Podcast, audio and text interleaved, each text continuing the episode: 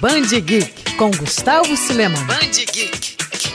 Em 2020, a Viúva Negra enfim vai ganhar um filme solo. Criada na década de 60 por Stan Lee e Don Heck, Natasha Romanoff sempre teve um passado nebuloso. Uma das favoritas dos fãs, a personagem já passou por poucas e boas. Já trocou várias vezes de uniforme, já morreu, já foi clonada, enfim, uma série de coisas. Mas o que pouca gente sabe é que antes dela já existiu uma outra Viúva Negra nos quadrinhos. Em agosto de 1940, Claire Voyante foi introduzida pela Timely Comics, editora que deu origem Marvel. Bem diferente da super espiã russa que foi levada ao cinema, essa viúva tem uma origem mística. Criada por George Captain, ela matava criminosos a mando de uma entidade demoníaca. Ela é considerada por especialistas como a primeira super-heroína com poderes da história dos quadrinhos. A personagem teve vida curta, só sendo lembrada quase 50 anos depois, numa minissérie que trouxe de volta outros heróis da Era de Ouro dos gibis. Curiosamente, Claire Voyant foi incluída na edição especial de 80 anos da Marvel de um videogame de luta da editora para celular celulares.